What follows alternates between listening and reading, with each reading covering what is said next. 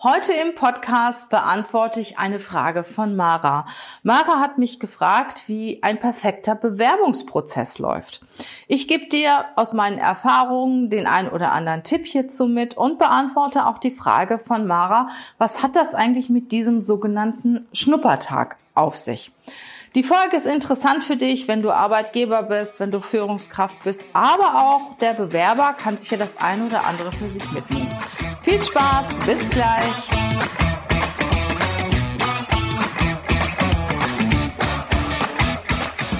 Herzlich willkommen zum Podcast Leadership is a Lifestyle.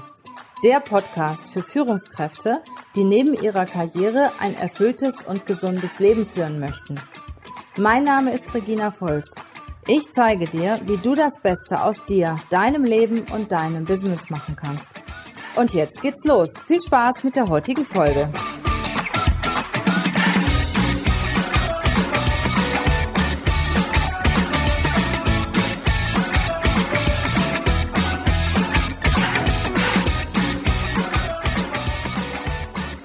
Hi, mein Name ist Mara Bleckmann. Ich bin Online-Marketing-Expertin mit dem Schwerpunkt Personal Branding und helfe dir als Unternehmer dabei, deine Ideen endlich in einen konkreten Fahrplan zu verwandeln und online in die Sichtbarkeit zu kommen und nebenbei noch eine starke Personenmarke aufzubauen. Und heute hätte ich eine Frage an die Regina und zwar, liebe Regina, was ist deiner Meinung nach der perfekte Bewerbungsprozess? Welche Schritte muss jeder Kandidat durchgehen, damit ich am Ende den richtigen Mitarbeiter in meinem Team habe? Und was ist eigentlich deine Meinung zu dem Schnuppertag, den man überall lesen kann? Ich freue mich auf deine Antwort. Liebe Grüße. Liebe Mara, die Frage nach dem perfekten Bewerbungsprozess beantworte ich dir sehr gerne. Zunächst einmal ist das Wichtigste und das Ziel eines sehr guten Bewerbungsprozesses, dass sich beide Parteien auch richtig gut kennenlernen, damit sie auch lange Zeit zusammenarbeiten können. Das heißt, der Bewerber lernt das Unternehmen kennen, lernt Kollegen kennen, lernt den zukünftigen Chef kennen, die Unternehmenskultur idealerweise und das Unternehmen lernt natürlich auch den Bewerber kennen. Die Persönlichkeit des Bewerbers, die fachliche Kon Kompetenz des Bewerbers. Also das, was Sie eigentlich einkaufen, das lernen Sie im Bewerbungsprozess kennen. Und je besser man sich kennenlernt, desto besser werden auch nachher die Entscheidungen getroffen von beider Seite. Weil auch gerade im Bewerbungsprozess gilt, es prüfe, wer sich ewig bindet oder zumindest es prüfe, wer sich eine gewisse Zeit bindet. Alles beginnt mit der Bewerbung des Arbeitnehmers. Manchmal werden Bewerber auch angesprochen, aber in der Regel schickt der Bewerber ja zunächst mal seine Bewerbung. Und da fängt es auch schon an. Idealerweise verlangt der Arbeitgeber so wenig wie möglich, damit die erste Hürde, dass der Bewerber wirklich in den Bewerbungsprozess einsteigt, für den Bewerber sehr einfach und sehr schnell zu vollziehen ist. Also idealerweise verlangst du nur einen Lebenslauf, keine langen Anschreiben und Ausführungen und Unterlagen vom, vom ähm, Seepferdchen bis hin über den Schreibmaschinenkurs und was derjenige auch alles in seinem Leben gemacht hat. Also du erwartest und verlangst ausschließlich einen Lebenslauf. Weil manchmal sind die Hürden so groß, dass der Bewerber sich zwar bewerben möchte, aber dann denkt er, ach, ich habe jetzt keine Zeit dafür und schiebt und schiebt und schiebt und schiebt. Und irgendwann denkt er sich, ach, ist doch eh egal. Genauso ist es auch mit den aufwendigen Formularen, die bei Online-Bewerbungen auszufüllen sind. Ich finde es okay, wenn es Online-Bewerbungen, dass es Online-Bewerbungen gibt. Das machen wir auch. Und dass persönliche Daten, die Daten, die man wirklich im ersten Moment braucht, auch erfasst werden. Das heißt Name, Telefonnummer, Wohnort. Aber dann reicht's auch schon. Gehaltsforderung ist vielleicht noch manchmal ein Thema. Aber die Mussfelder, die ausgefüllt werden müssen, sollten wirklich so gering wie möglich gehalten werden, damit der Bewerber sehr, sehr schnell in den Bewerbungsprozess einsteigt. Und hier gilt, was Informationen und Unterlagen von den Bewerbern angeht, so viel wie nötig und so wenig wie möglich. Der Bewerber sollte so schnell wie möglich in den Prozess reinkommen. Gut, dann hast du die Unterlage bekommen und ein paar Informationen über den Bewerber noch zusätzlich und dann prüfst du, passt es oder passt es nicht. Und auch, ich gebe dir einen Tipp, wenn du das Gefühl hast, es passt nicht, aber irgendetwas würde dann vielleicht doch passen, dann schau dir den Bewerber näher an. Lad ihn ein, sprech mit ihm. Ich habe die Erfahrung gemacht in der Vergangenheit, dass von fünf Bewerbungen, die ich eigentlich weglegen würde, mindestens einer eingestellt wird. Also vor allen Dingen, wenn es schwer ist, Stellen zu besetzen, mach Kompromisse und schau dir die Unterlagen einfach mal ein bisschen genauer an, mal von einem anderen Blickwinkel her an und vor allen Dingen lerne den Bewerber kennen. Und danach kannst du immer noch entscheiden, ist er das, ist er derjenige für euch oder passt er nicht. Was die Unterlagen angeht, ich sag mal weitere Unterlagen wie Zeugnisunterlagen, Zertifikate und was du alles noch haben möchtest, kannst du vor oder nach dem ersten Bewerbungsgespräch einfordern. Besser ist, finde ich, wenn du zwei Bewerbungsgespräche machst, nach dem ersten Bewerbungsgespräch. Und dann, wenn du dich entschieden hast, ja, der Bewerber könnte es sein, und der Bewerber hat auch schon Interesse an deinem Unternehmen, dann ist er auch bereit, ein bisschen tiefer zu graben und die Unterlagen zusammenzusuchen und sie dir zu schicken. Dann hast du seine Bewerbung bekommen oder ihre Bewerbung bekommen und dann geht es darum, Fragen zu klären. Erstmal so wesentliche Fragen, die wirklich wichtig sind für die Stelle und ob der Bewerber passt. Das sind so Fragen wie, wenn der Bewerber, sagen wir mal, in München wohnt und die Stelle ist in Köln. Möchten Sie umziehen? Ähm, geht das nur, wenn Sie Homeoffice kriegen?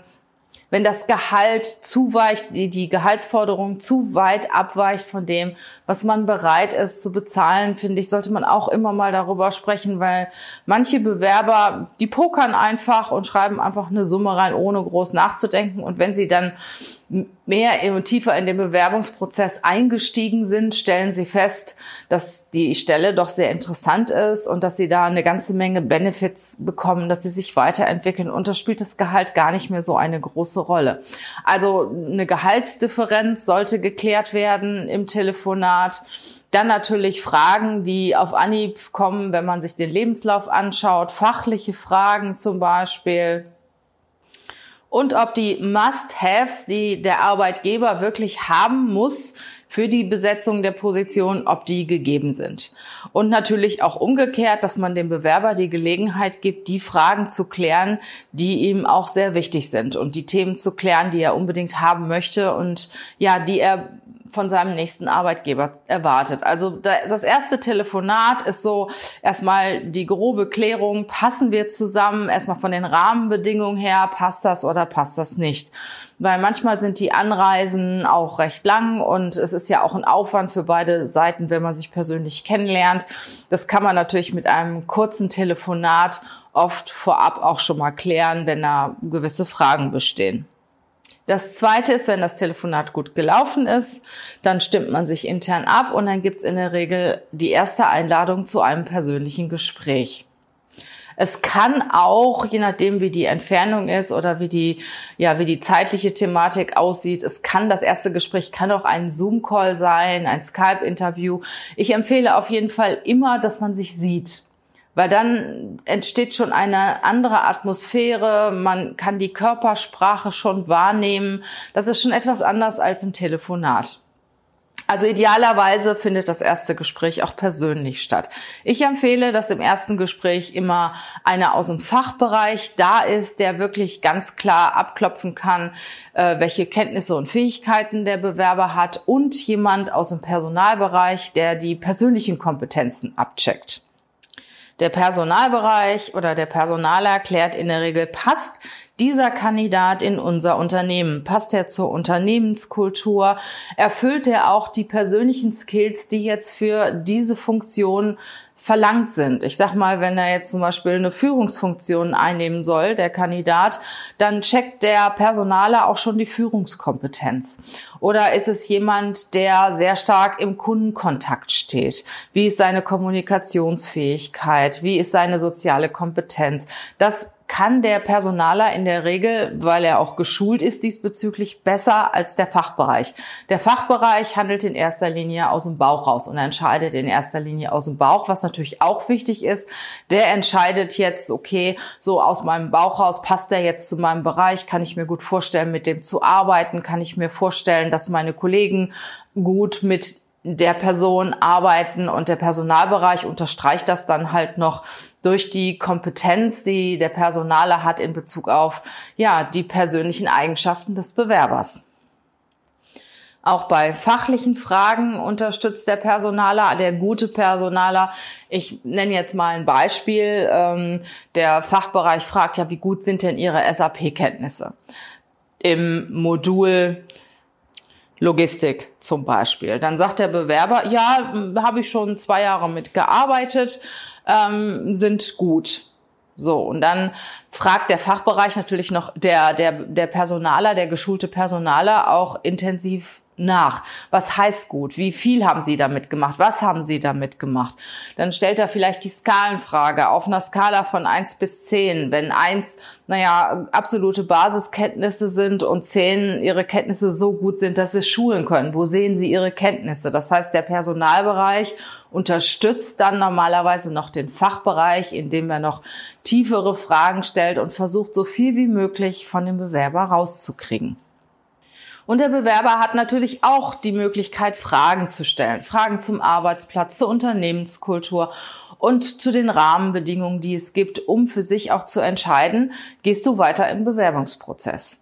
Gehalt wird kurz angesprochen. Es wird im zweiten, im ersten Gespräch noch nicht so groß über das Gehalt diskutiert. Es wird kurz angesprochen. Der Bewerber äh, fragt, sagt, was er verdienen möchte. Da sollte er auch sich vorher darüber Gedanken gemacht haben, welchen Betrag er jetzt verlangt und und ähm, ja rein reingibt in das Gespräch. Und der Arbeitgeber sollte natürlich auch wissen, was er bereit ist zu bezahlen. Also wenn es zu weit auseinanderklafft, hat man im ersten Gespräch auch noch die Möglichkeit, darüber zu sprechen. Aber ich habe die Erfahrung gemacht, wenn der Arbeitgeber einen Kandidaten haben möchte, dann ist er auch bereit, ein bisschen tiefer in die Tasche zu greifen, als, als dass er sich ursprünglich vorgestellt hat. Und wenn alle Beteiligten ein gutes Gefühl haben, Arbeitgeber und Arbeitnehmer, ähm, gibt es dann kurz danach, das sollte wirklich sehr kurz danach sein, also ich sage maximal innerhalb von einer Woche, ein zweites Gespräch. Und bei dem zweiten Gespräch haben beide Parteien nochmal die Möglichkeit, noch offene Fragen zu klären, noch, noch tiefer reinzugehen. Und die Beteiligten an dem Gespräch können dann auch andere sein, also vom Fachbereich dann zum Beispiel der Bereichsleiter, der Abteilungsleiter, also der Vorgesetzte aus dem Fachbereich, dann von der Personalerseite vielleicht noch jemand anders, so dass natürlich so viele Leute wie möglich sich gegenseitig kennengelernt haben.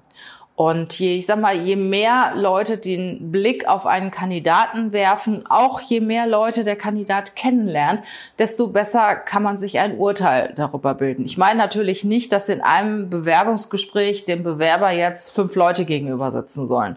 Also das ist ein ungleiches Verhältnis.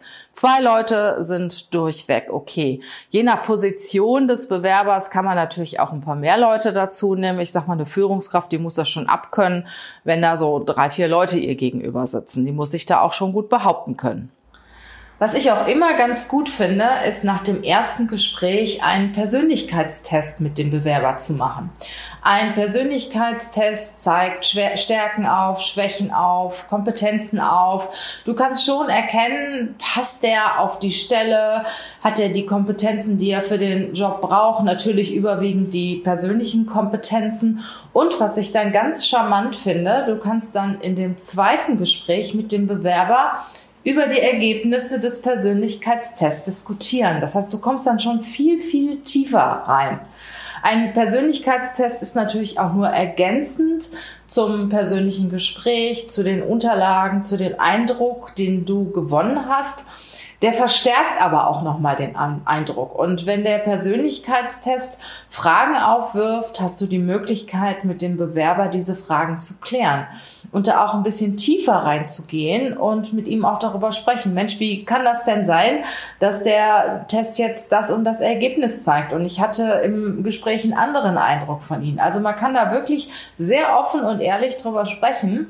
Und ich habe die Erfahrung gemacht, dass der Bewerber sehr dankbar ist, wenn er auch sich dadurch auch noch weiter zeigen kann und vor allen Dingen, wenn du auch in einem Gespräch ganz offen mit ihm darüber sprichst, was du gut findest an dem Test oder an den Testergebnissen, ja, und wo du Zweifel gewonnen hast. Und so kann er natürlich auch mit dir darüber diskutieren und auch dir seinen Stand der Dinge dazu sagen. Und du lernst auf diese Art und Weise den Bewerber natürlich sehr gut kennen. Viel, viel besser, als wenn du nur ein oberflächliches Gespräch führst. Also wir benutzen den DISC Persönlichkeit Persönlichkeitstest. Ich benutze den schon mehr als 20 Jahren. Auch äh, für viele Kunden von uns benutzen wir diesen Test, wenn die äh, auch kurz davor sind, Leute einzustellen. Ich empfehle auch wirklich immer nach dem ersten Gespräch, dass man den im zweiten diskutieren kann. Und wir haben sehr, sehr gute Erfahrungen damit gemacht. Also wenn du Interesse an, an so einem Test hast, kannst du an dem DIS-Persönlichkeitstest hast, kannst du auch gerne mal auf uns zukommen. Und manche sind sich nach dem zweiten Gespräch immer noch nicht sicher und machen dann einen Schnuppertag. Also ich finde einen Schnuppertag ganz gut. Ich finde den auch vielleicht schon manchmal nach dem ersten Gespräch ganz gut. Also dass, dass ich auf das zweite Gespräch verzichte, sondern wenn ich einen Kandidaten für uns gut finde, dann lade ich den auch zu einem Schnuppertag ein. Ja, der Schnuppertag ist gefährlich. Es sollte keine kostenlose Arbeitsleistung des Bewerbers für zwei, drei Tage geleistet werden, sondern es sollte wirklich ein Reinschnuppern sein. Wenn du zum Beispiel einen Schnuppertag anbietest oder manche sagen auch noch fälschlicherweise einen Probearbeitstag oder eine Probearbeitswoche, das musst du zahlen. Also wenn der Bewerber wirklich richtig mitarbeitet, musst du das bezahlen. Dann ist das wirklich, äh, musst du zumindest den Mindestlohn zahlen. Wenn du aber sagst, nee, der kommt jetzt nur mal einen halben Tag oder einen Tag und schnuppert mal rein, erfüllt auch eine Aufgabe und guckt mal, wie wir arbeiten, spürt so die Atmosphäre, dann ist das in Ordnung, dann musst du das nicht bezahlen. Das heißt, der schnuppert dann nur da rein. Und idealerweise gehst du dann auch mittags oder gehen auch die Leute aus dem Team mittags mit dem Bewerber essen und dann kommt auch schon mal, kommt auch schon eine lockerere Atmosphäre auf. Man spricht auch ein bisschen über private Themen und man kommt sich auch näher und man lernt sich viel besser kennen. Und das finde ich, finde ich sehr, sehr gut. Also ich sag mal, ich mache das manchmal so, dann kommt der Bewerber morgens um 10, dann kriegt er ein bisschen was gezeigt, lernt die Leute kennen, erledigt auch eine Aufgabe und dass wir sehen, wie er jetzt arbeitet oder wie sie arbeitet zusammen mit einem Mitarbeiter zusammen und dann geht man gemeinsam essen und beschnuppert sich bei dem Essen weiter. Nach dem, Mitarbeit nach dem Mittagessen geht es vielleicht noch in einen anderen Bereich, da gibt's vielleicht noch mal andere Einblicke, es sind andere Menschen, die kennengelernt werden und die eine oder andere Aufgabe ist dann auch noch mal zu erledigen und beide spüren so die Atmosphäre. Der Bewerber spürt, Mensch, wie wie ist das eigentlich hier? Wie ist so die Unternehmenskultur? Wie gehen die Leute miteinander um? Wie sind die so zueinander? Ja, und das, der Unternehmer und der Fachbereich kriegt schon ein Gefühl dafür, passt der von der Person hier rein? Und natürlich auch, wenn er die ein oder andere Aufgabe löst, wie geht er an die Aufgabe ran? Passt das zu uns? Und es gibt da auch nicht gut oder schlecht, sondern es ist genauso wie in einer Partnerschaft. Manchmal passt man gut zusammen und manchmal passt man nicht gut zusammen. So, nach diesem Schnuppertag beziehungsweise nach dem zweiten Gespräch, sollte es ein zweites Gespräch geben, muss der Vertrag, wenn man sich für den Kandidaten entscheidet, sehr, sehr schnell kommen. Also am besten, man hat den dann da liegen schon war, dass man nach dem Schnuppertag sagt, so, wir haben, man nimmt sich dann vielleicht noch eine halbe Stunde Bedenkzeit und bietet dann dem Bewerber einen Vertrag an und gibt dem Bewerber den Vertrag direkt mit. Genauso ist es idealerweise nach dem zweiten Gespräch. Dann habe ich den Vertrag schon liegen und der Bewerber bekommt den am gleichen Tag. Je schneller du bist als Arbeitgeber, desto größer sind deine Chancen, dass der Bewerber zu dir kommt.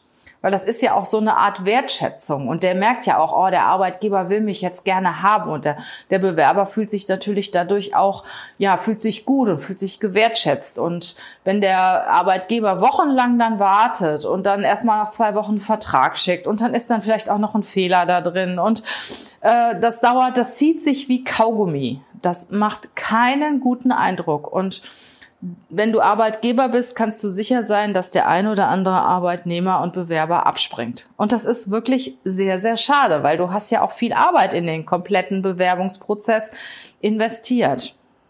Ich empfehle immer, sich sehr viel Gedanken zu machen, ob man einen Bewerber einstellt, sich auch viel Mühe und Arbeit zu machen mit den Gesprächen, auch, auch sich gegenseitig zu checken. Aber wenn die Entscheidung gefallen ist, dann musst du ganz, ganz schnell sein.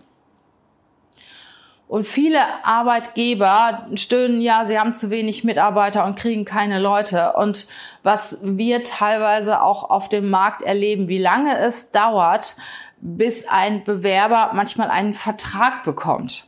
Also das ist wirklich viel, viel zu lang. Also, wenn du dich jetzt für einen Bewerber entschieden hast, greif zu, gib ihm den Vertrag und sorg dafür, dass die Unterschrift schnell darunter kommt. Und dann ist es natürlich auch noch die Kür, du schickst den Vertrag zurück, vielleicht noch mit einer kleinen Flasche Champagner oder mit einer kleinen Flasche Prosecco, mit einem netten Kärtchen dabei und, und dankst ihm für die Gespräche und fürs Kennenlernen und freust dich auf den ersten Arbeitstag. Also sowas ist natürlich dann noch die Kür. Und der Bewerber freut sich ganz besonders. Liebe Mara, ich hoffe, ich habe deine Frage beantwortet. Wünsche dir ganz viel Erfolg beim Suchen und Finden und Einstellen deiner Mitarbeiter. Du als Arbeitgeber oder als Bewerber hast sicher auch das ein oder andere daraus mitnehmen können.